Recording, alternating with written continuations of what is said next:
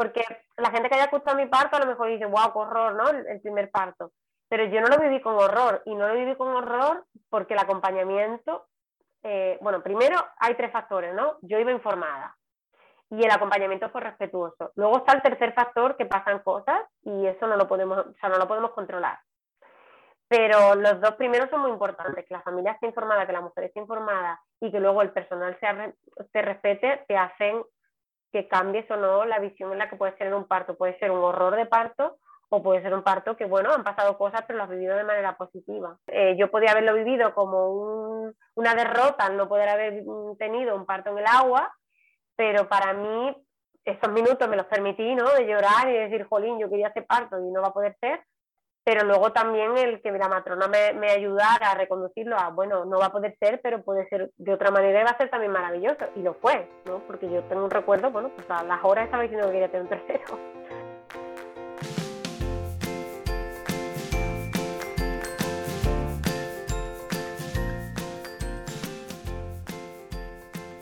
Hola, hola, esto es Planeta Parto, el podcast en el que hablo con mujeres sobre sus relatos de parto y la manera única en la que alumbraron a su bebé. Yo soy tu anfitriona, Isabel Anthony, médico de formación, emprendedora, mamá de tres niños y activista a favor del parto respetado. Acompáñame cada semana y escucha relatos emocionantes, conmovedores e informativos que te ayudarán a conocer y vivir el parto de otra manera. En el episodio de hoy tengo conmigo a Paula Márquez, enfermera, mamá de dos hijos y asesora de porteo con su proyecto Mamucheando. En ambos casos, los partos de Paula comenzaron con la rotura de la bolsa y en su caso no se activaron las contracciones de forma espontánea.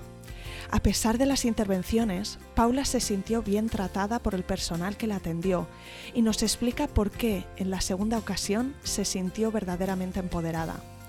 Puedes encontrar las notas, menciones y enlaces de este episodio en la web planetaparto.es y suscribirte a la newsletter para recibir consejos e información que te ayudarán a tener un parto respetado. Espero que disfrutes de este episodio tanto como yo.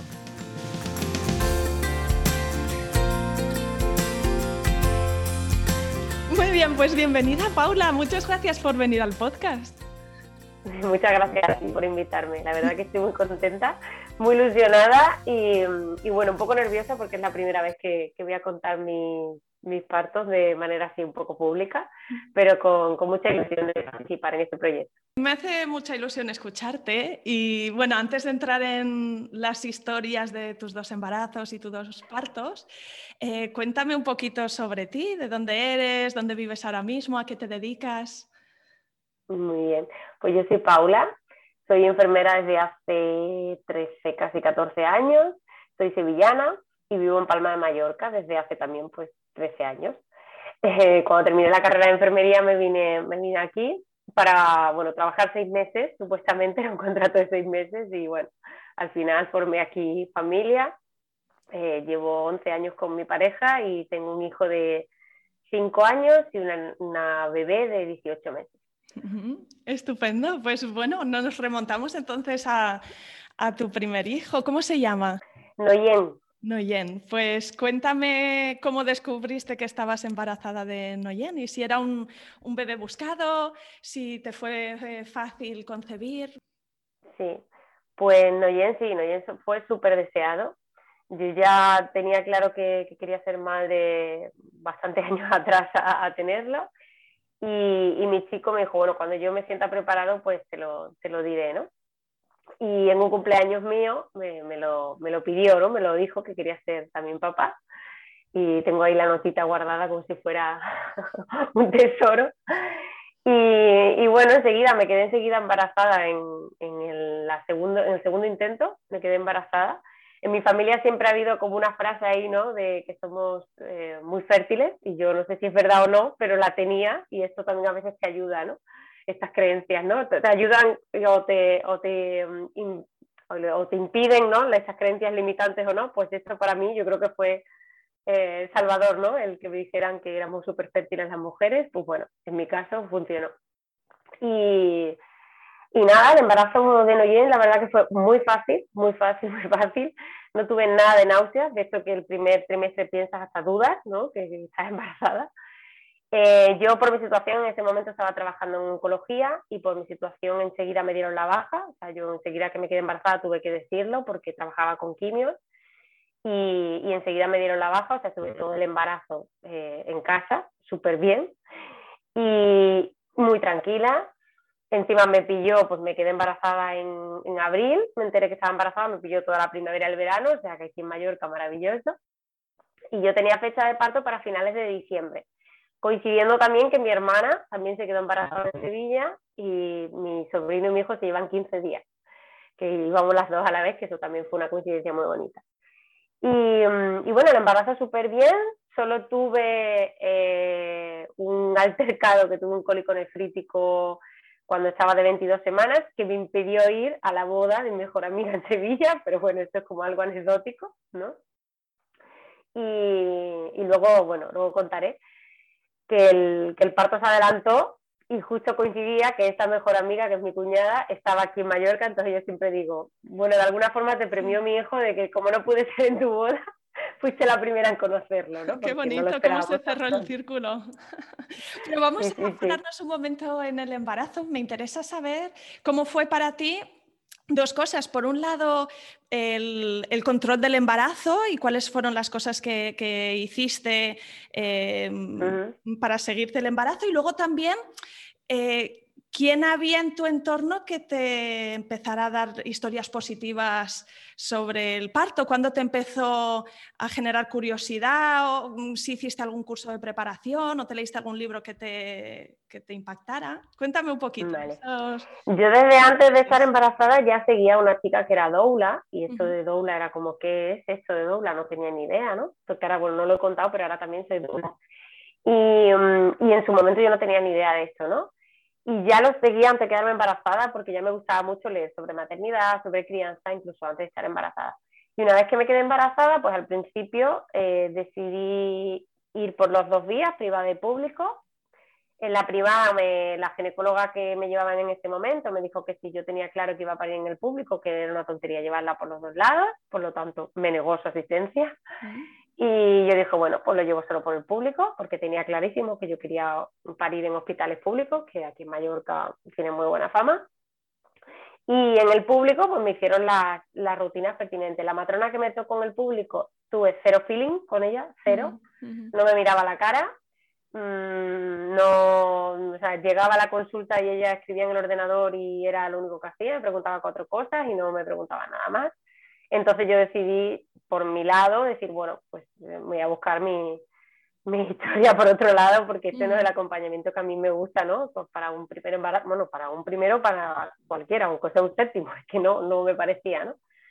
Y entonces eh, topé con una psicóloga perinatal que hacía grupos de acompañamiento y era eh, semanales, una semana con la psicóloga, otra semana con, la, con una matrona y era un grupo que éramos ocho o nueve mujeres, la verdad que se formó un vínculo muy bonito con estas ocho o nueve mujeres, que además íbamos alternando, una semana íbamos con la pareja y otra semana íbamos solas. Cuando íbamos solas era con la psicóloga, que esa psicóloga hace canto carnático, no sé si, si te suena algo esta técnica. Y eh, cuando íbamos con la matrona era más eh, informativo, ¿no? Era más, pues esto, ¿no? Más de, de, de matrona la parte de la psicóloga era como más espiritual, más de emociones, más tal, y la parte de la matrona, pues más eh, físico, ¿no? La parte más física de... Y la verdad que este acompañamiento fue para mí un antes y un después, ¿no? Primero la tribu, lo que se creó con las otras mujeres, con las otras familias, ¿no? Eh, eh, pues esto, la información, ¿no? Que me iban dando, pues esto, que si libros, que si información, te ibas empapando de todo esto, ¿no? Y para mí eso fue crucial, Mm. crucial en, el embarazo. Mm, y un ambiente positivo, ¿no? En relación a, este gran evento. Sí, sí, sí, porque luego cuando iban, iban pariendo, ¿no? Las del grupo, eh, los grupos anteriores, ¿no? Iban viniendo y nos iban contando su parto, la verdad que se creaba un ambiente, incluso luego en el posparto seguimos reuniéndonos, ¿no? Pero, pero fue, fue muy bonito. Háblame un poquito de esto del, del canto carnático. Sí, eh, es una técnica que creo, o sea, si alguien me escucha que sabe, a lo mejor me estoy equivocando, pero creo que viene de la India. Y, y, bueno, una técnica que esta chica, que esta psicóloga aquí en, Mallorca, lleva muchos años practicando, y es un canto que se hace con vocales, ¿vale? Eh, y gesticulando la cara, la boca, ¿vale? Porque como que eh, conecta mucho lo que es la garganta, ¿vale? Con la, con la vagina de la mujer, ¿no? Entonces, ese canto es un poco, la idea es que te ayude a la hora del parto. Yo en el parto no canté, pero sí que me ayudaba mucho estos encuentros, bueno, aparte que era precioso, ¿no? Todas las voces de las mujeres cantando, era como una especie de meditación, ¿no? De relajación. Hay muchas mujeres que sí que lo gustan cantando en el parto. A mí lo que me sirvió es que yo me llevaba, yo me llevé el canto de mis mujeres, de mi tribu, y me, lo escuché en la dilatación. Entonces era como que estaban conmigo, ¿no? no sé, era una simbol... La energía esa de, de estáis aquí conmigo, me estáis acompañando, fue como una gran ayuda. Pero a mí no me salió cantar y bueno, lo respeté y ya está, ¿no? no, me, no me salió cantar. Pero hay muchas mujeres que les ayuda. ¿Y qué idea tenías de, del eh, cómo querías que fuera tu parto? Pues yo a lo largo de ir bueno, yo antes de, ser mamá era la típica que decía, a mí me van a poner epidural y yo no quiero saber nada de lo que es un parto natural, yo epidural quiero sufrir y porque tenía la idea del parto como algo doloroso, como algo, pues, pues esto, ¿no? Lo que nos han contado las películas, ¿no? Que cuanto más rápido mejor, que cuanto mm, que no me entere y ya está, y que mm, ahorita corta, ¿no? Que suelen decir. Sí. Y luego, a, raíz de pues estar en este círculo, ¿no? Y de ir informándome y de ir tal, pues yo dije que quería probar y que quería intentarlo, ¿no? De hecho, pasa algo curioso que eh, mi pareja es fisioterapeuta y él siempre me dijo, antes de quedarme embarazada, él siempre me decía, prométeme que me vas a escuchar cuando te quedes embarazada con el tema de lo de la epidural, ¿no? Porque él era pro parto natural y que a veces no suele ser así, que a veces los hombres en esas cosas no están. Y él lo decía, ¿no? Bueno, nos vamos a informar, nos vamos a enterar, tal.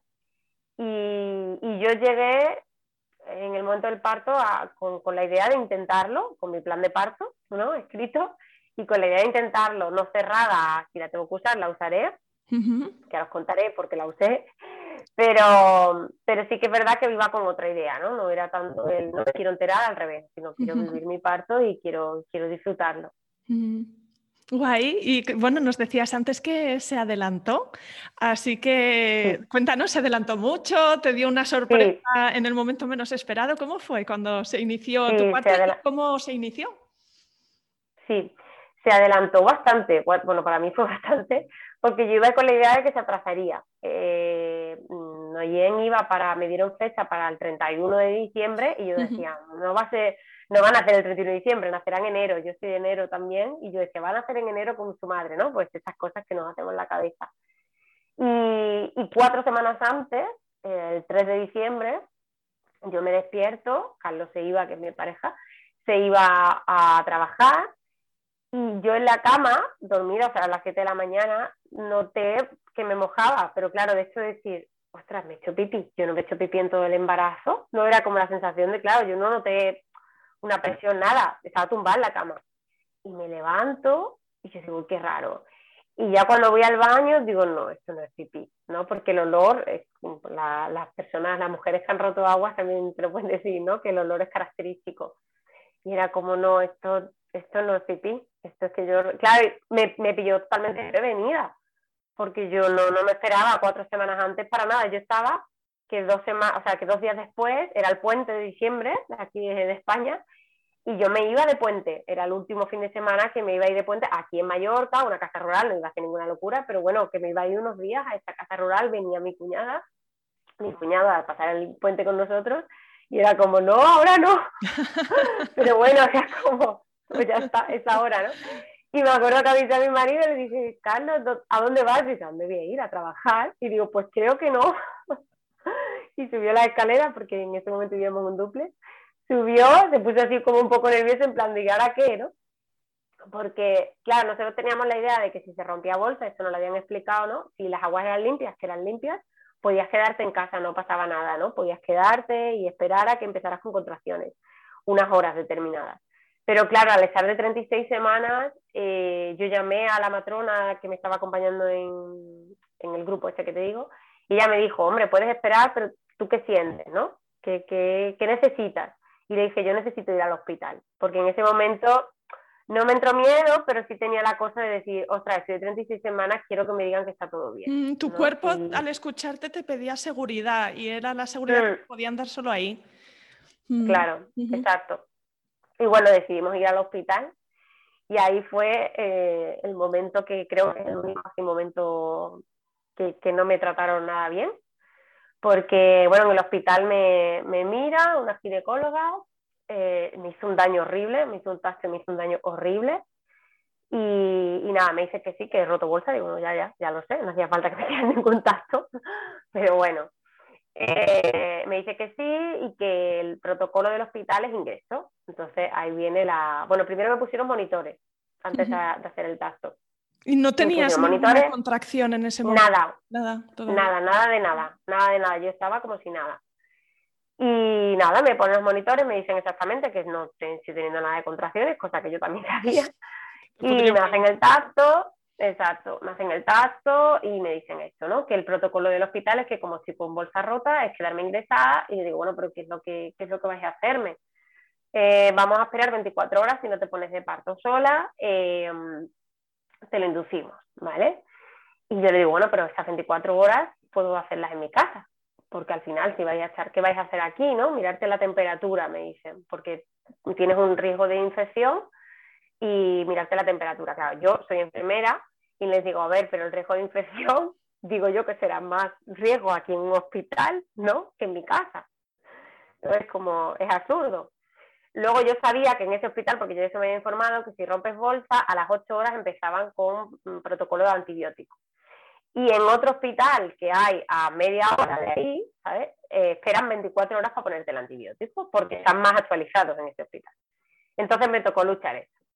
Y era como, bueno, me empiezan a explicar que, que, esto, que hay que poner un antibiótico tal, y yo les digo que yo el antibiótico no me lo quiero poner porque es absurdo, digo, porque me he leído las nuevas recomendaciones, las nuevas recomendaciones son que hasta las 24 horas no se empieza con antibióticos. Por tanto, yo voy a firmar un alta voluntaria, me voy a mi casa y si en 24 horas me he puesto de, um, parto, me vengo. O sea, yo he venido para que me digáis que está todo bien, el niño está bien, yo estoy bien, me voy a casa y luego vengo y ya está.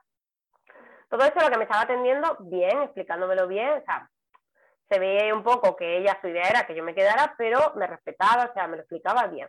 Bueno, me dice, era la residente, ¿vale? Eh, voy a preguntárselo al adjunto, al ginecólogo adjunto, digo, vale, estupendo. Y ya por el pasillo empecé a escuchar las voces del adjunto. si no quiere parir aquí, que pare en su casa. Y yo decía, no, no, si es que yo quiero parir aquí. ¿Por qué, no?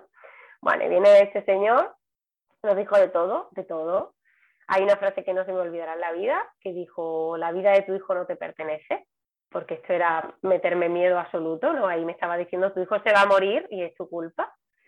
Y yo, que normalmente soy de, de pues, alterarme mucho con este tema, no sé si fueron las hormonas, no sé si es porque yo iba informada, no lo sé. Pero yo en ese momento, Carlos dice que no me reconoció porque estaba súper tranquila y les contesté, no, no, por supuesto, la vida no me pertenece, la vida de mi hijo es de mi hijo, pero es ahora está dentro mía y decido yo.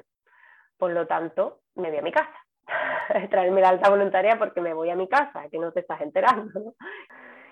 Y bueno, nada, eh, cuando se fue ese ser, después de pegarme 80.000 gritos, ese señor, eh, ya la, la, como me dio disculpas, me dijo, a ver, tienes que entender que el protocolo hospital este yo te lo tengo que explicar. Digo, sí, sí, pero no me tienes que, o sea, los términos de este señor para nada.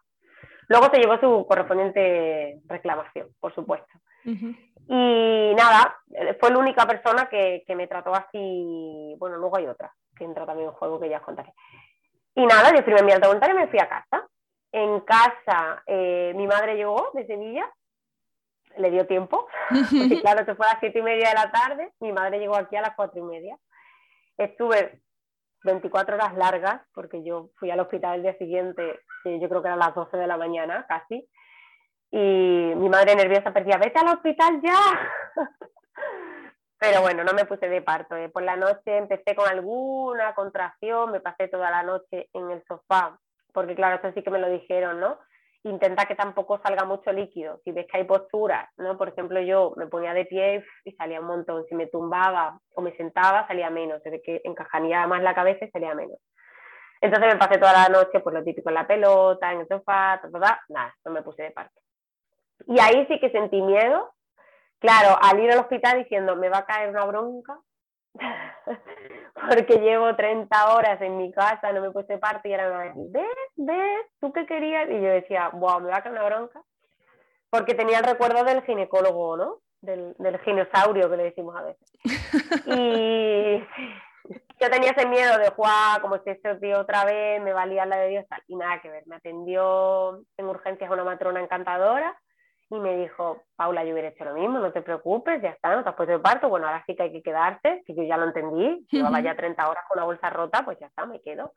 Y ahora sí que habrá que empezar la inducción. Bueno, perfecto. Pues nada, me ingresan en planta, me, me pilló el otro ginecólogo y me explicó las posibilidades que había. ¿no? Esto me encantó. ¿no? Nos metió en un despacho que era el ginecólogo, la matrona, la matrona residente y el ginecólogo residente. Y yo dije, Tate, aquí me van a echar una bronca de Dios. Y nada, nada que ver. El ginecólogo me dice, mira, hay estas opciones, ¿vale? Tú llevas 30 horas con una bolsa rota, entonces tienes la opción de eh, ponerte el Propex, que es un prostaglandinas intravaginales, o empezar, o esperar hasta mañana eh, o sea, esperar otras, casi 40, otras casi 24 horas, ¿vale? Empezar a mañana por la mañana y empezar con citocina.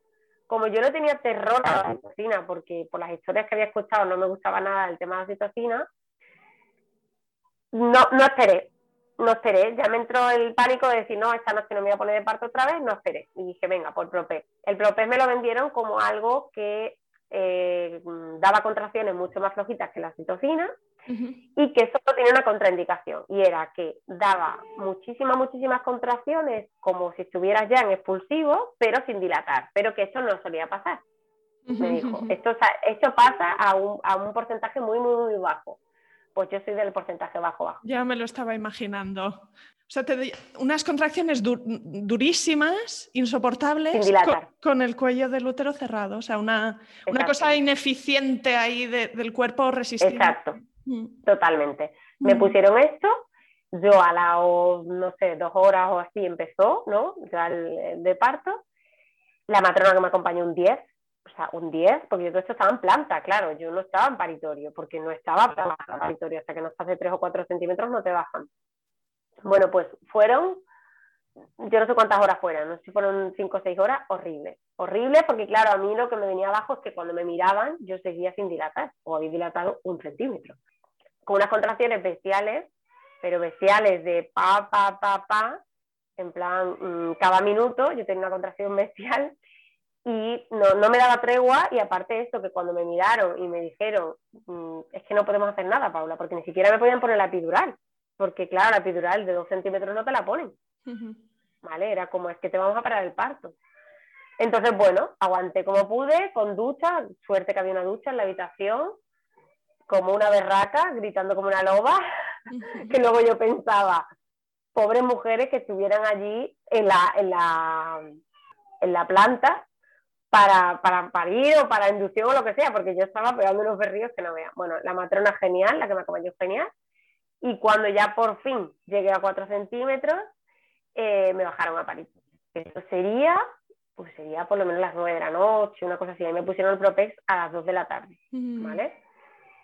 A las 9 de la noche me bajan a paritorio. Yo cuando llegó la celadora era como, corre, sí, así le dije, corre, y me despedí mi madre que está en la habitación, era como, corre porque no, no, aguanto esto, quiero llegar a la, ya, quiero que me ponga la epidural ya.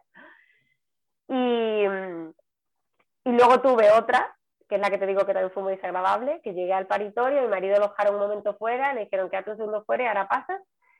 Y en ese, ese impasse que mi marido no estaba, la celadora me baja y me dice, no, llega un auxiliar y me dice, mmm, montate en la camilla y quítate las bragas, o piensas parir con bragas. Claro, yo a mí se me olvidó, yo, estaba con mis dolores, yo no me acordé ni que llevaba bragas ni que era como...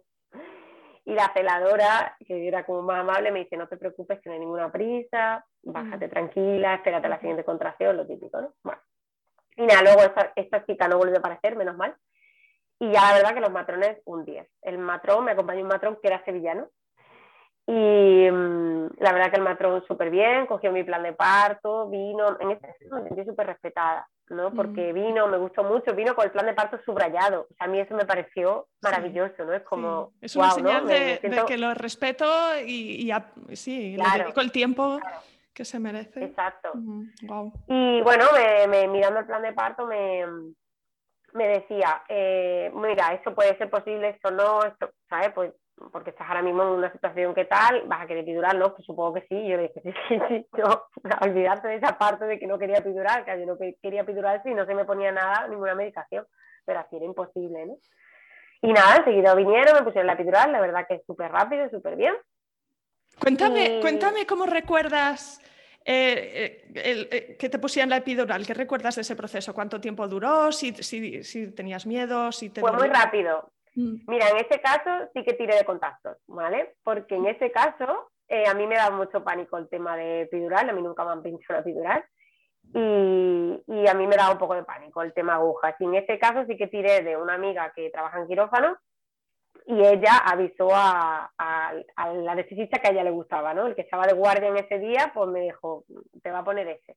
Y es verdad que súper bien, fue rapidísimo.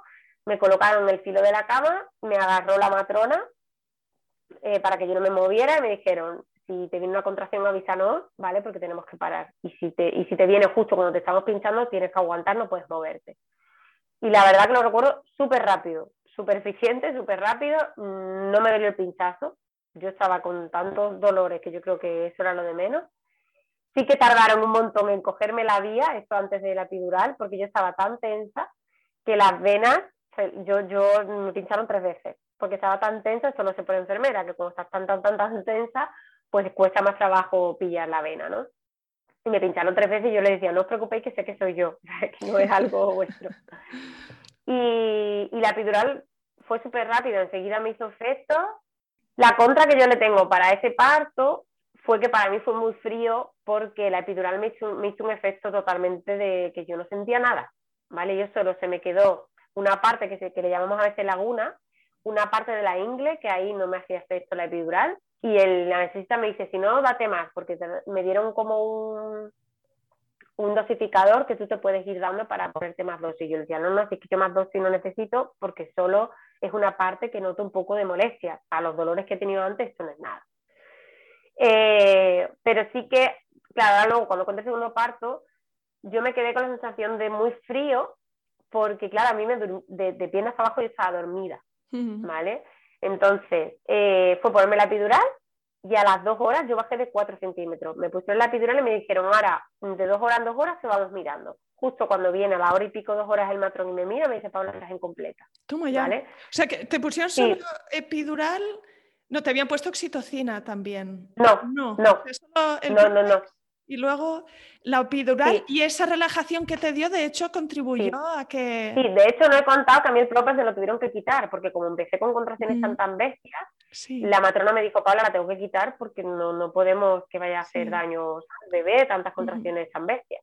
Y me lo quitaron, pero el parto siguió. Entonces, eso fue bueno. Sí, sí. Que yo ya era algo, aunque me lo habían quitado, pero siguió. Sí. Eh, y claro, ¿no? Yo eh, en dos horas me puse en completa, pero yo estoy convencida que es que yo estaba tan, tan, tan, tan, tan tensa, mm. que yo a las dos horas eh, de la relajación de la epidural, mm. pues pude dilatar.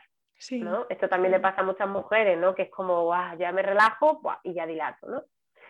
Y, y estaban completas. Pero luego, desde estar en completa hasta que mi hijo nació, pasaron casi tres horas porque la epidural me frenó las contracciones. Ahí sí que me tuvieron que poner oxitocina, bueno, la cascada, ¿no?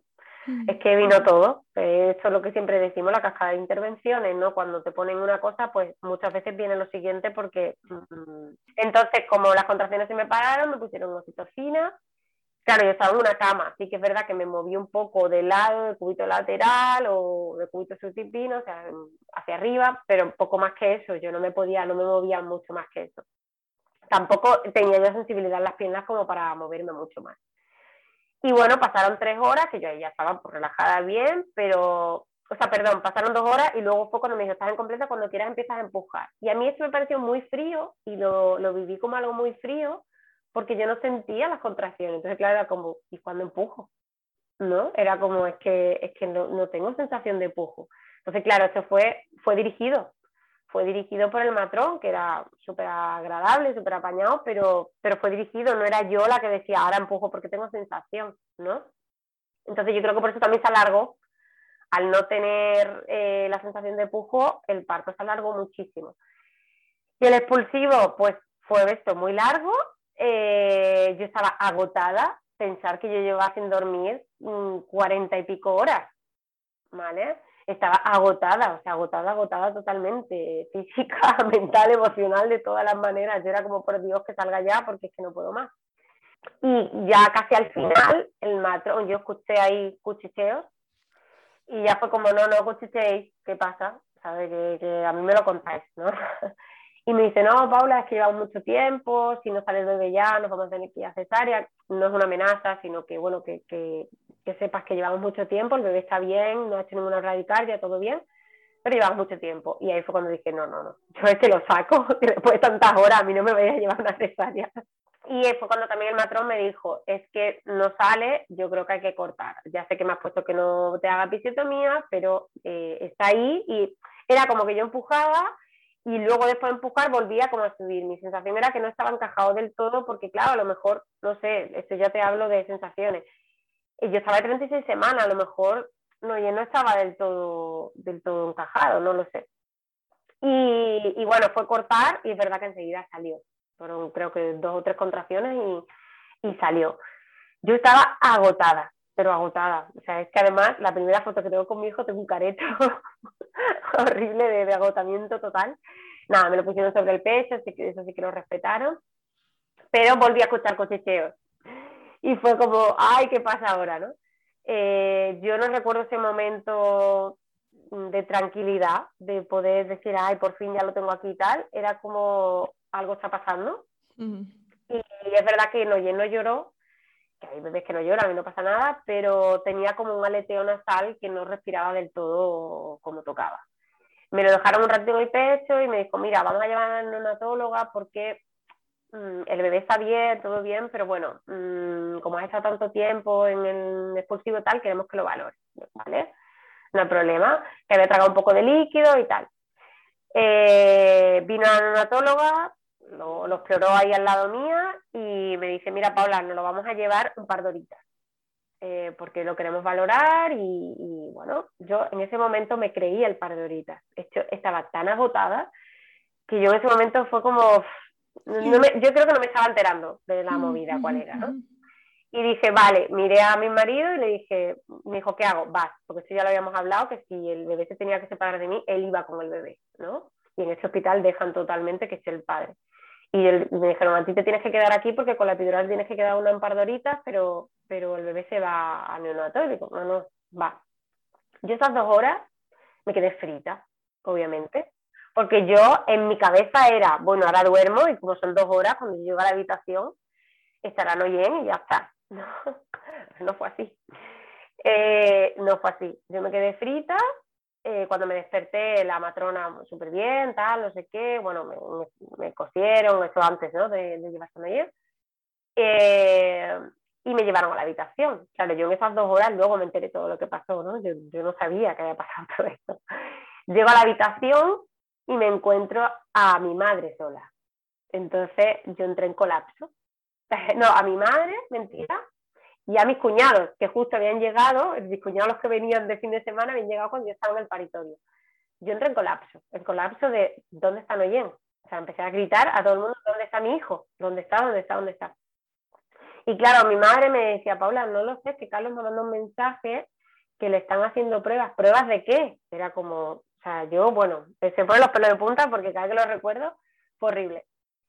Y llega la matrona y empieza a decirle, Mm, llevarme donde esté mi hijo. O sea, llevarme, no, que se ha tenido que quedar ingresar en neonato, digo, que me llevéis donde está mi hijo. O sea, que me da igual. Es que tienes que hacer pipí. Tráeme una puñetera cuña. Si además ahí fue súper borde, de ya ahí no perdí formas con todo el mundo. O sea, como tráeme una cuña, que hago pipí y me voy. O sea, me voy caminando. Me decían, no puedes ir caminando que tienes una epidural. Tráeme una silla, lo que sea, pero llevarme. Era como una desesperación.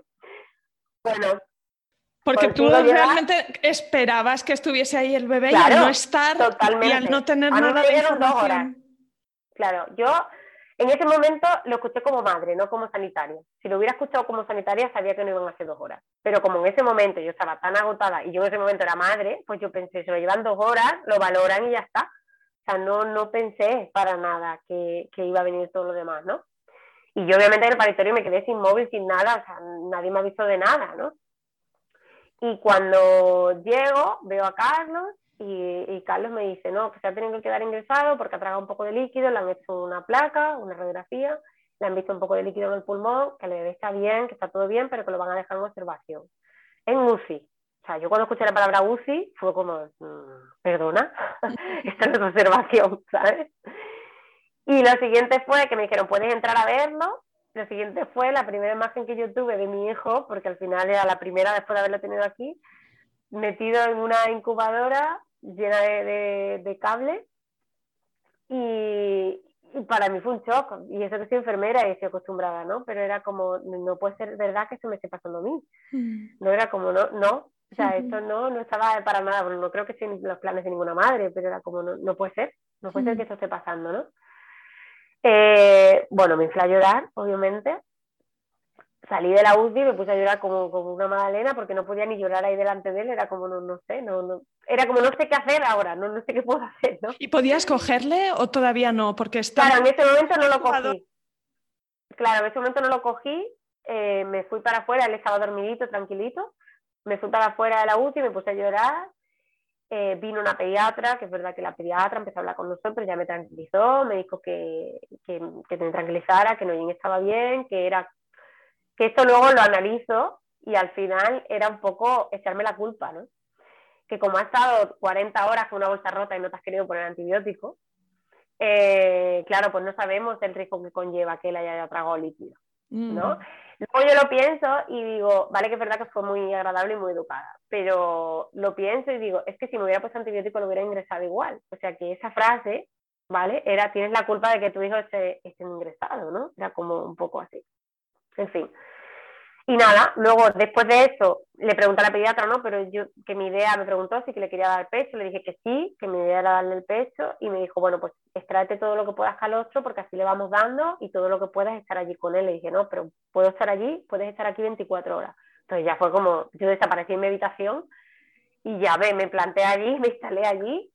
Por suerte esa noche no, pasó ni 12 horas en UCI, ya lo pasaron a cuidados medios y me dijeron que estaría en, en observación y ya está. Eh, pero estaba en una incubadora. Los primeros cinco días estuvo en una incubadora porque eran cinco días antibióticos y cuando hiciera el sexto día ya nos íbamos a casa. Bueno, yo pasé cinco días, como podéis imaginar, allí. Era la única que por la noche, mientras que estaba ingresada, me ponía, porque podías estar 24, esto es otra, ¿no? Puedes estar 24 horas, pero luego por la noche el personal sanitario te invita a irte a descansar, ¿no? Y era como, es que yo quiero estar aquí con mi hijo. Me da igual estar en la silla, en la butaca, me da igual, quiero estar aquí pegada. Y era como, ya, pero tienes que descansar, tal y cual. Es verdad que yo estaba agotada, agotada, porque imagínate, tampoco dormí las siguientes horas. era como... Eh, entonces, bueno, la primera noche sí que me fui a dormir y lo que hacía era me ponía el despertador para ir a darle el pecho. Pues cada dos, tres horitas iba. Eh, que también me miraban, imagínate, de noche, en un turno de noche, neonato, que no hay nadie, que aparezca por allí de repente una madre, Pero bueno, es verdad que me dejaban. Y la segunda noche, la enfermera me mandó otra vez a, la habitación y me dijo, ¿qué haces aquí? Si él está con suero, no necesita que tú vengas a darle la teta. Y era como, hola. Pero bueno, sin más. En neonatos, las enfermeras, un 10, casi todas, algunas sí que te soltaron alguna frase, pero la verdad que todas súper pro lactancia me ayudaron un montón. De hecho, la parte positiva de que mi hijo estuviera 10 días es que yo salí de allí dándole el pecho súper bien, gracias a que yo tenía 24 horas una enfermera al lado. Yo cada vez que me ponía el niño del pecho, venía una y me decía, no, así, así, así, me lo colocaba tal, tal, y el niño se enganchaba bien. Sí, sí, Entonces, tenía ese, lujo. Pero me puedo imaginar, seguro que las mamás que nos escuchan piensan lo mismo, ¿no? O sea, los nervios que se pasan. No, digo, es horrible, pero por, ah, otro lado, como Noyen estaba bien, ¿vale? Eh, yo allí vi mm, niños que habían pesado medio kilo al nacer, ¿no? Entonces, y familias que llevaban tres y cuatro meses. Entonces yo era como, yo soy una privilegiada, yo estoy aquí solamente porque mi hijo está observación. O sea, que te daba perspectiva, claro. Mm. Sí, totalmente. Era agotador. la razón del ingreso era para completar un ciclo de antibiótico profiláctico, por si acaso, ¿no? Claro, pero luego fue que pasaron los cinco días y al que hace seis yo llego, que yo me iba ya, claro, a mí me dieron el alta y yo vivía cinco minutos del hospital. Me, ofrecieron darme una habitación si vivías lejos, pero yo vivía cinco minutos y preferí irme a mi casa, ducharme y volver. Yo me iba a la última, a la una de la mañana y a las seis de la mañana estaba allí y tenía la leche sacada para la noche, que ya le dieran la noche, ¿no? Y cuando volví, que ya iba feliz de hoy me llevo a mi hijo a casa, llego por la mañana y justo ese turno había una, una chica que yo conocía y me dice, Paula, mm, me parece que hoy no te lo llevas. Y fue como, ¿qué ha pasado? Dice, esta noche ha hecho una desaturación de oxígeno. Esto lo hacen muchos bebés, pero por, por general, muchos bebés, si nosotros le pusiéramos un pulsímetro, ya hacen esta desaturación. ¿Qué pasa? Que él estaba todo el día enchufado a esa maquinita, entonces vieron esto. Y cuando fueron, nada, no lo tuvieron que reanimar, pero sí que es verdad que lo tuvieron que mover. Entonces, bueno, digo, ¿y esto qué, qué, significa? Cuando venga la pediatra decidirá. Bueno, llega la pediatra, me pidió justo que Carlos en ese momento no estaba, o sea, yo sola con el bebé, y me dice, lo que significa que por otro protocolo son cinco días más de ingreso. Mira, a mí se me cayó el mundo, o sea, el mundo era como, bueno, me puse a llorar como una magdalena, espérate que me llama mi marido, en plan de, no puede ser. Y claro, la pediatra me vio tan agobiada que me dijo, bueno, podéis irme al Alto Montares si queréis lo lleváis. Y claro, yo pensé, mira, yo no me lo voy a llevar porque voy a estar un mes mirándolo a ver si el niño respira, ya está. O sea, si es solo, y me dijeron, lo vamos a sacar de la incubadora, lo vamos a dejar en una cuna, solo le vamos a dejar el apartito ese que ponen para el pulsi, para verle el oxígeno y ya está. O sea, no va a tener ningún enchufe de nada, vía fuera, todo fuera, porque no tuvo una sonda unos días, todo fuera. Y fue como, bueno, vale, venga, cinco días más. También esto me hacía verlo con perspectiva, que yo decía, hay familias que se pegan aquí, pues eso, tres o cuatro meses, ¿no? Pero fueron diez días horribles, para mí fueron diez días horribles de mucho cansancio y de quiero estar en mi casa ya. Y la sensación esa de llegar a casa por la, la primera vez que me dieron alta sin él, ostras, que yo todo el rato me repetía, mi hijo está bien, ¿no? Justo pasó algo que mientras que yo estaba mm, eh, ingresada, una de mis mamás de, tribu, ¿vale? Yo fui la primera en parir, porque se me adelantó. Eh, una de las mamás de tribu que le tocaba parir perdió a su bebé, justo cuando yo estaba ingresada con Noyem. Y para mí eso, bueno, aparte de que fue muy duro para todas, eh, para ella por supuesto más, para mí eso también me hizo tomar, decir, bueno, ya está, como si tiene que estar un mes ingresado, pero Noyen está bien, está vivo, está bien, ya está, ¿no? Eh, cuando llegué a casa sin Noyen, ostras, me acordé mucho de, esa chica, ¿no? Porque era como, wow, mi hijo, mi hijo está ingresado, pero es que llegar a casa sin un bebé tiene que ser, pues, pues no, me lo quiero imaginar. Pero bueno, pasados esos 10 días, eh, me fui por fin a casa con él. Y la gente que cuenta eso del postparto, los días duros, las noches duras, para mí todo era maravilloso, porque como le había pasado tan mal que yo no me importaba despertarme mil veces por la noche, no me importaba dormir poco, o sea, era como, ya estoy en casa con él, ya está, yo lo disfruté tanto de esos primeros días que era como, ya está, ya, ya ha pasado lo peor, ya, ya está, ¿no? habías mencionado que había nacido con un aleteo nasal, eh, que no sé lo suficiente ni qué es, ni, ni si tenía relación luego con dejarle ingresado con antibiótico o era como una cosa independiente y luego vieron que estaba bien. ¿Qué es esto del aleteo nasal? El aleteo nasal es que no que, que mueve un poco una de las aletas nasales y eso lo que puede indicar es que no está respirando mm. bien. Sí. Eh, entonces por eso llamaron a la neonatóloga y luego cuando la neonatóloga lo valoró también vio que no estaba él hacía no lloraba hacía como un quejido mm. como un quejido entonces parecía como que se estuviera quejando pero respirando, no sé, tenía como un sonidito ahí, como un ronroneo raro. Y fue lo que la neonatóloga y a los matrones le hicieron sospechar, que muy bien que la llamaran, para hacerle pruebas, ¿no? Y cuando vieron la placa y vieron un poquito de líquido en el pulmón, fue cuando decidieron ingresarlo.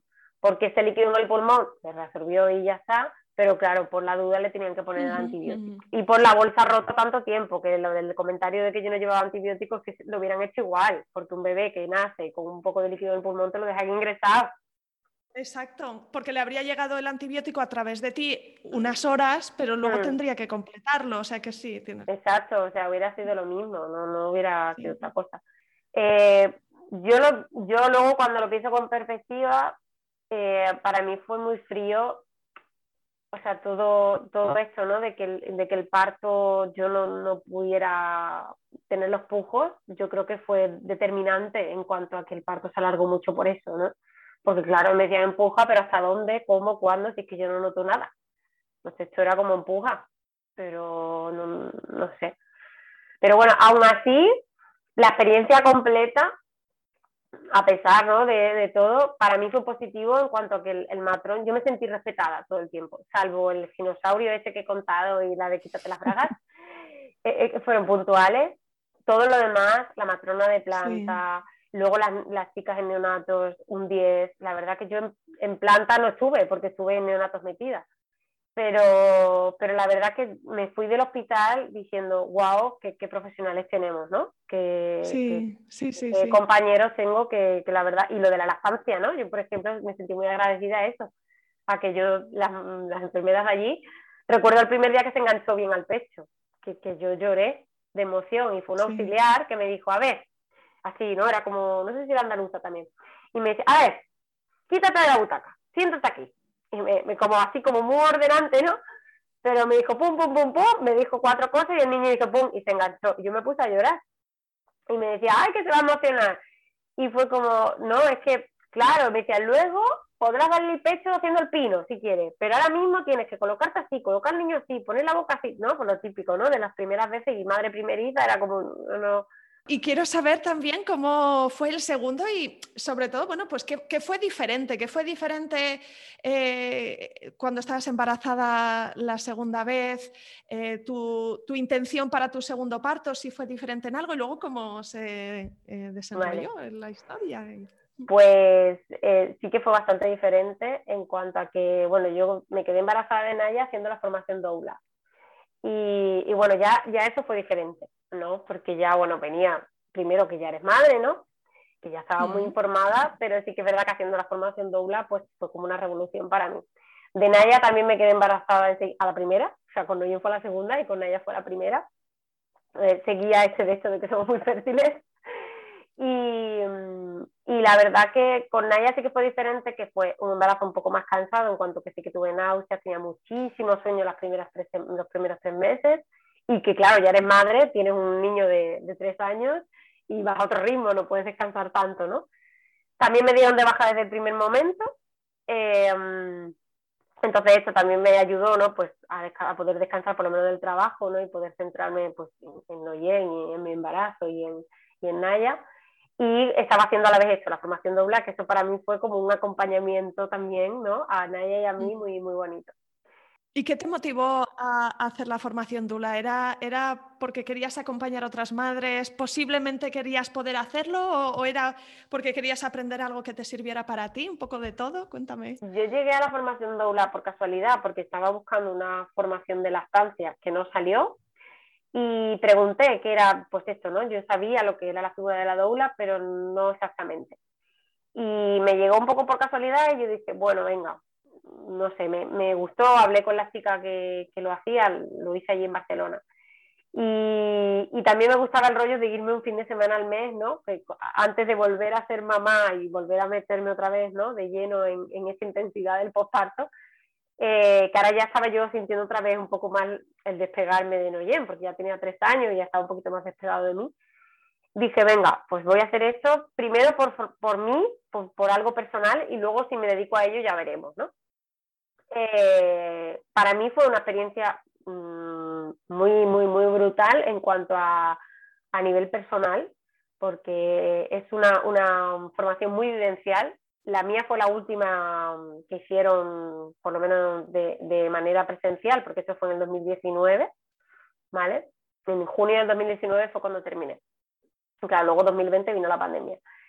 Y, y, para mí, ya te digo, fue un antes y un después y, y, con Naya, pues esto, el embarazo la verdad que fue bastante bueno también, bueno, los primeros meses un poco de náuseas, pero la verdad que, que muy bien, también me encontré bien. Naya me puse de parto a las 40 más 1, cumplidísima ya, justo, y, mm, y, estaba con mi padre, era, le tocaba a él estar aquí.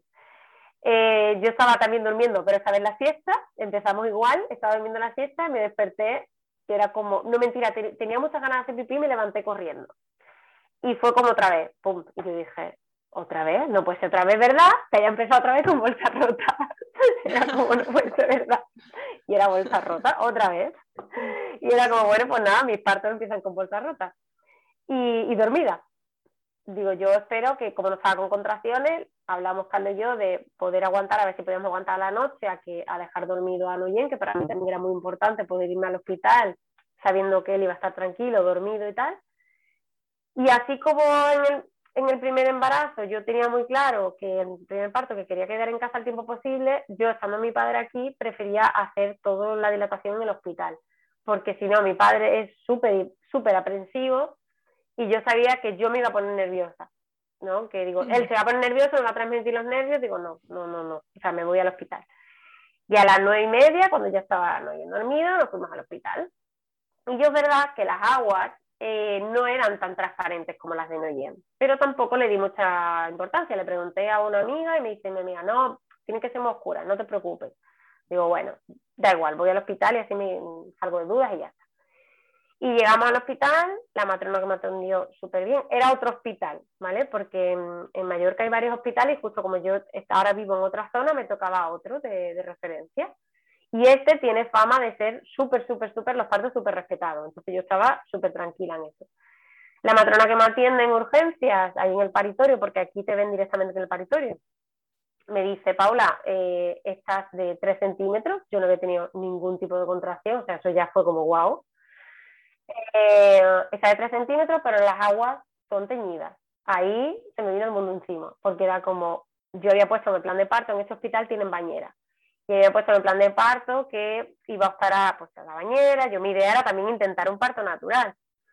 Eh, y me dijeron, tenemos que poner, eh, tenemos que inducir el parto porque las aguas son teñidas. Y yo, bueno, empecé a llorar, que no quiero otra inducción. Claro, la matrona me dijo, a ver, yo te voy a explicar, es un segundo parto, no tiene nada que ver con el primero, ya estás dilatada de 3 centímetros, o sea, la inducción no tiene por qué ser el horror que viste en el primero, o sea, nada que ver. Bueno, pues me ingresa, me pone la vía, tal y cual. Y la matrona que viene, que ya era la que se quedaba conmigo en el parto, súper dulce, súper tranquila, súper bueno, me encantó. Habló conmigo, largo y tendido, tal. Y yo le decía, bueno, ¿y me puedo negar a la inducción? Me dijo, te puedes negar. Dice, lo que pasa es que no te lo recomiendo, ¿no? Porque vienes con unas aguas teñidas, la niña está bien, le hemos puesto monitores y ella está bien, pero es verdad que tampoco hay que esperar a que, mm, bueno, esto significa que ella por lo que sea se ha hecho por algún motivo mm, lo entendemos como sufrimiento fetal, entonces no podemos esperar a que se alargue la cosa, mm, no es para hacer una cesárea urgente, pero tampoco tenemos que esperar. Entonces, bueno, hablamos un rato, me dio mi tiempo, que me lo pensara, que es lo que yo quisiera, y al final decidimos que, bueno, que inducción. Sí que es verdad que ella ya me dijo, eh, me has puesto en el plan de parto que quieres un parto natural, ya te digo que las contracciones de una inducción no es lo mismo que las contracciones naturales. Por tanto, si necesitaras la epidural, no vas a ser menos madre por ello, ¿no? Como que la matrona me ayudó un poco a eso y yo le decía, sí, ya lo sé, pero bueno, que lo quiero intentar, aunque sea inducción, lo quiero intentar, ¿no? Esta vez era con oxitocina, porque dependiendo de, claro, como yo ya estaba dilatada, claro, exacto. Era simplemente que no tenía contracciones. Ella me dijo, te voy a poner una dosis bajita, en el momento que empieces con contracciones yo te la quito y es solo para activar el parto. Vale me ponen la oxitocina y me dijo, voy a venir cada 20 minutos a subirte un poco la dosis. Vino a los 20 minutos, yo ya estaba con parto. Y a los 20, se habían pasado 40 minutos de la primera oxitocina, yo ya estaba en plan de parto mm, súper activo. Súper activo, contracciones bestiales. Y muy seguidas. Muy seguidas y a tope. Y ya, de hecho yo me dio, en los dos partos me pasó lo mismo, que a mí me da temblor en los partos. Y además le preguntaba, ¿esto que es de la situación? Y me dijo, no, no, esto es que estás de parto. Y que los partos, pues a veces vomitamos, a veces nos da por tener diarrea o a veces temblamos. Y a mí era un temblor, todo, la boca, todo, todo, era como el cuerpo entero.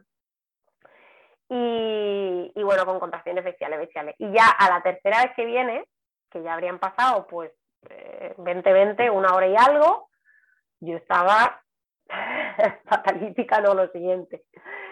Y me dijo, te voy a parar la citocina porque ya veo que esto ya está, no, no te la voy a subir. Y yo estaba a tope, bueno, lo intentamos, que si posturas, que si tal, que si cual.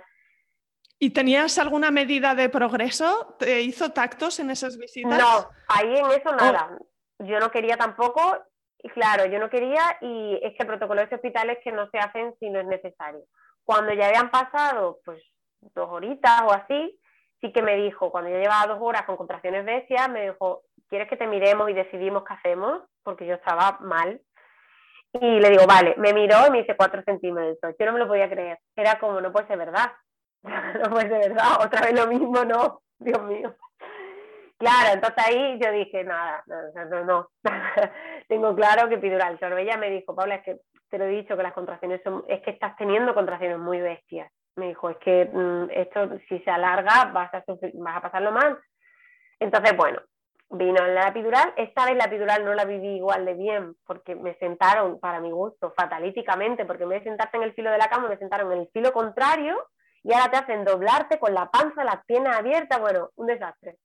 Y bueno, me la pusieron y lo que sí me encantó de esta epidural es que a las 20 minutillos, media hora, me bajó el dolor un montón, pero yo seguía sintiéndolo todo, ¿vale? Yo esto lo había escrito también en plan de parto. Eh, no llega a ser una walking, esta que hablan de que puedes moverte por la habitación, pero yo me podía mover completamente en la cama. Yo sentía las piernas, sentía las contracciones. Entonces, era como un dolor de regla, ¿vale? Pero era muy soportable después de, estar dos horas y picos mal, ¿no? Me ponen la epidural, es que fue todo súper rápido. Y yo creo que mi hija a los 40 minutos ya la tenía en brazos, porque es que me, me pusieron la epidural, me tumbé en la cama y me dice la, la matrona, voy a mirarte tal, yo qué sé, pasarían 20, 25 minutos. Me mira y me dice, nena, dame la mano. me dice, tócate que, que, tu niña está aquí. Wow. Era como, entonces yo también la sensación que tengo es que yo creo que las epidurales lo que me hacen es relajarme, porque estoy con los dos. ¿Sabes? Sí. Es verdad que la segunda corrió más. Que no siempre es, no siempre es así para las mamás que nos escuchan. A veces te ponen la epidural y todavía tarda horas. Pero sí que hay una relación en, eh, eh, que, que, cuando llevas, o sea, cuando tienes el cuerpo tenso, no estás dilatando y te la ponen, que el cuerpo se relaja y esa relajación hace que el útero también eh, se dilate. Sí, qué bueno. totalmente. Mm. Te daría bueno, una alegría, ¿no? Bueno, qué bien. Además, notando las contracciones. Sí, sí, para mí fue, otro rollo, fue otro rollo totalmente. Bueno, porque los pujos los dirigí yo. Entonces la matrona me dijo, desde ahora, cuando tengas ganas de empujar, me avisas. De hecho, además, eso fue nuevo para mí, porque le dije, ¿cómo cuando tengas ganas de empujar? Y me dice, eh, es que tú lo vas a notar. Y le dije yo, pero es que estoy con la epidural, claro, yo iba con el recuerdo de, del otro parto y me dice, no, no sientes ahora las contracciones, sí, pues vas a sentir las ganas de empujar, me dijo. Se va y yo creo que no llegó al control de enfermería, que le dije al marido, llámala, llámala porque quiero empujar, que vuelva, que si no tengo una niña sola. Y volvió y creo que fueron tres, cuatro pujos, o sea, es que fue para mí fue maravilloso el sentirlo, porque es que yo sentía hasta el aro de fuego. Obviamente, para las que me están escuchando y han tenido partos naturales, dirán, una porra que tú llevas una epidural. No va a ser un aro de fuego sin epidural, pero yo lo sentí, o sea, yo sentí cuando mi hija coronó. Y, y, de hecho fue lo típico que te pegas ahí un rato, que era como, Carlos dice, creo que fue un minuto, pero fue interminable para todos los que estábamos en la sala, porque era como, Dios, porque lo estaba pasando mal.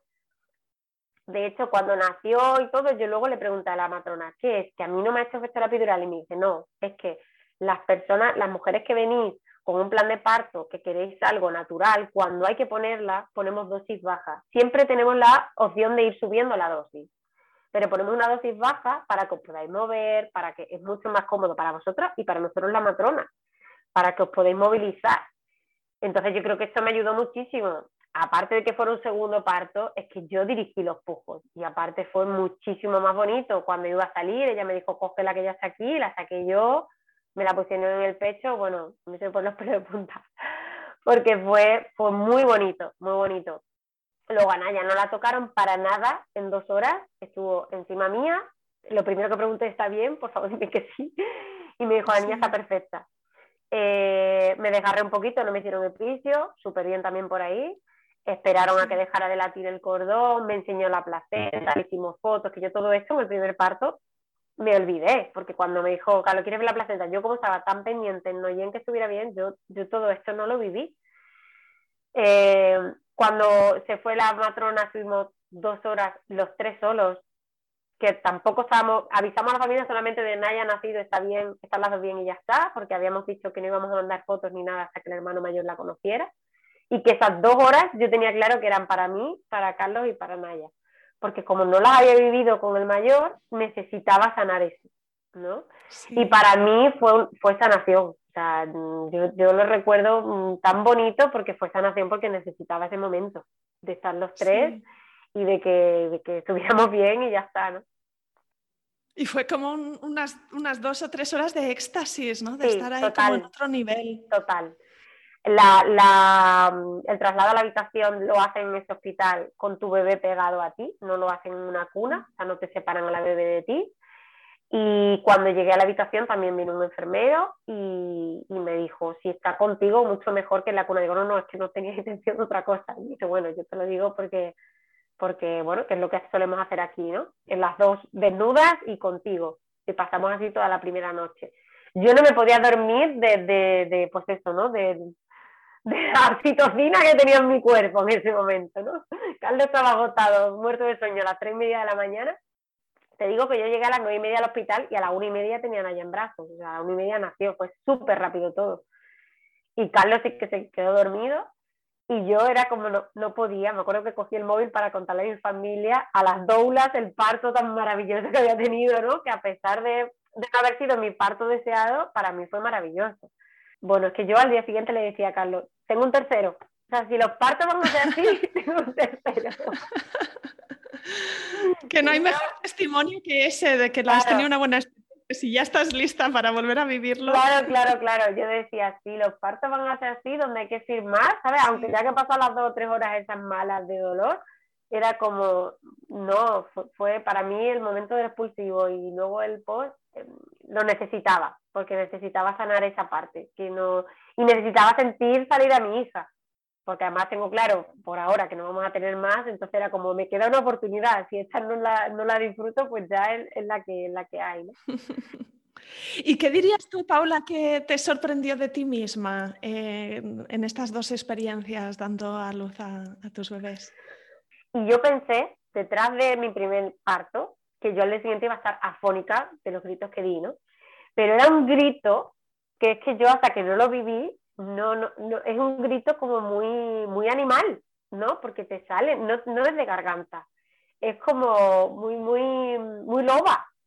¿Sabes? Cuando dicen que las mujeres somos lobas pariendo, mm, tanto mi marido, que también decía, es que nunca te había visto así, ¿no?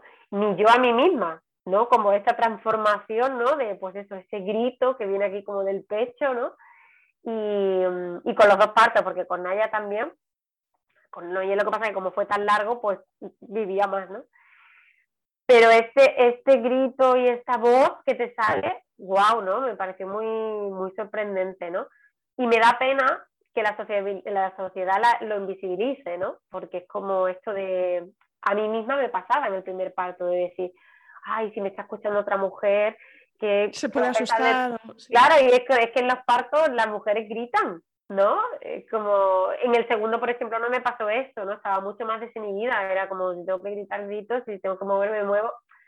Es que se, se, asocia un poco a una mujer gritando con una histeria o algo así, ¿no? Como una vibración muy alta y muy, muy nerviosa y no es así, es otro tipo de sonido. Sí, totalmente. Que además, como decías con lo del canto, que puede ser grito o canto, lo que sea, pero que hay una, una, conexión entre la garganta y la vagina y, simplemente crear sonido en nuestro pecho nos hace vibrar y, y, liberar. Y liberar. Libera tensión. Yo, yo en las dos partes lo he necesitado. Los dos partes necesitado. Y era la A. Yo era la A, el grito es con la A.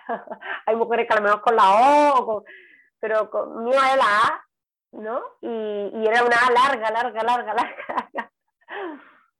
Entonces, eh, yo lo he necesitado, o sea, yo no, no, no me imagino cuando las mujeres antiguamente las reprimían, ¿no? O, bueno, ¿no? Cuando mi madre me ha contado sus partos o cuando, cuando les, les, ponían en la boca, ¿no? Para que mordieran y no gritaran, es como, ostras, pues si encima de, lo que está pasando no puedes liberarte de esa manera, ¿no? Yo, yo necesitaba, hay otras mujeres que no, a lo mejor respirando no necesitan gritar, pero era como una liberación. El tema de la voz me parece muy, muy sorprendente y, no sé.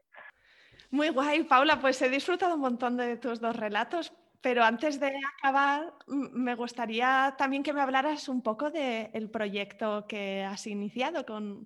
Eh, bueno, háblame de, Mamucheando. Sí, Mamucheando. Pues Mamucheando nace eh, después de formarme como doula eh, y tener a mi hija tenía claro que no quería volver de enfermera. Y, como me encanta el tema de acompañar a, la maternidad, pues bueno, me formé como doula, me formé también como asesora de porteo ergonómico.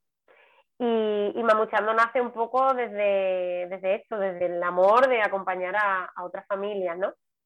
Cuéntanos lo que es el porteo, porque aunque probablemente la mayoría de mamás lo sepan o ya lo hayan empezado a investigar, quizá para otras es un concepto nuevo, así que dime.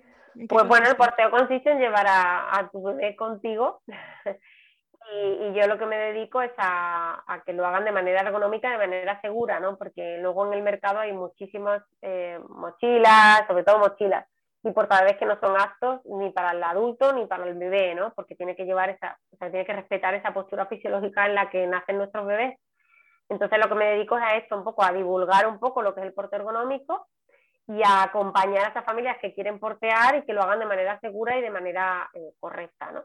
Y bueno, hago asesorías eh, individuales, hago talleres y ahora he creado una, una web que se llama muteando.com en la que tengo tienda online, que tengo porta bebés y, y bueno, eh, ahí también tengo también el, el, tema de doula, que también ahora estoy acompañando a dos familias, que también me he lanzado con el tema de doula acompañar y la verdad que estoy muy contenta.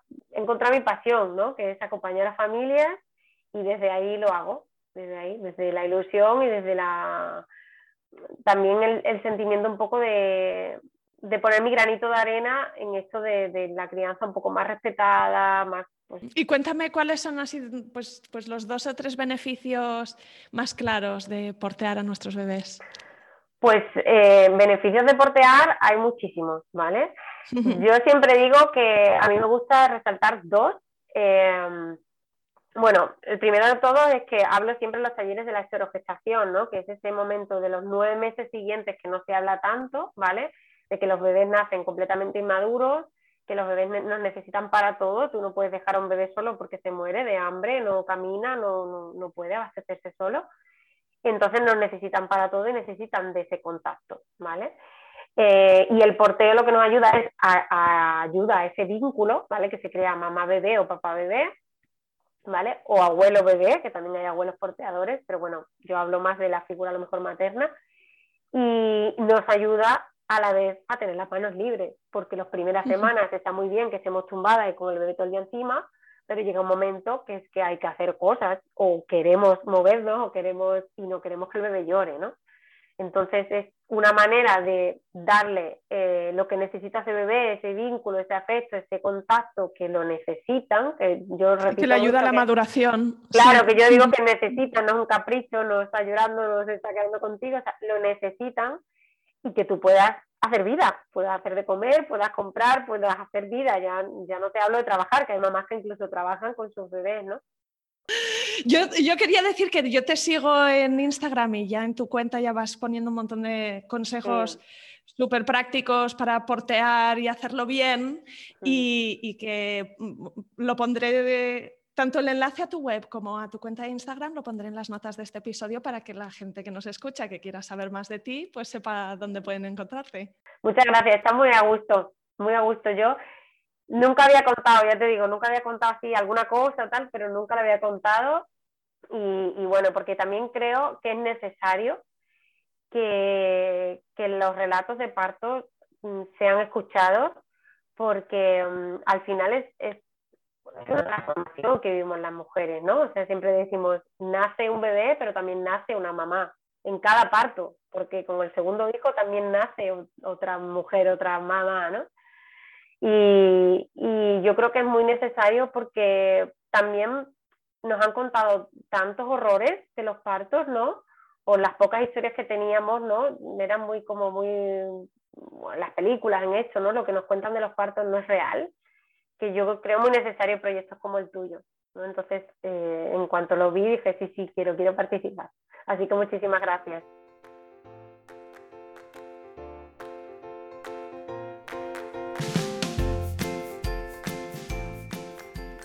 Aquí acaba este episodio. Si estás esperando la llegada de tu primero o siguiente bebé o simplemente no te cansas de escuchar un buen relato de parto, te animo a suscribirte al podcast para no perderte nada. Sígueme en Instagram en la cuenta Isa Planeta Parto y si te animas, escríbeme un mensaje directo con tus dudas, preguntas o comentarios. Me encantará saber de ti. Ah, y si conoces a alguien que pueda disfrutar este podcast, no dudes en compartirlo para que juntas podamos llevar más lejos estas experiencias. Nos vemos la semana que viene.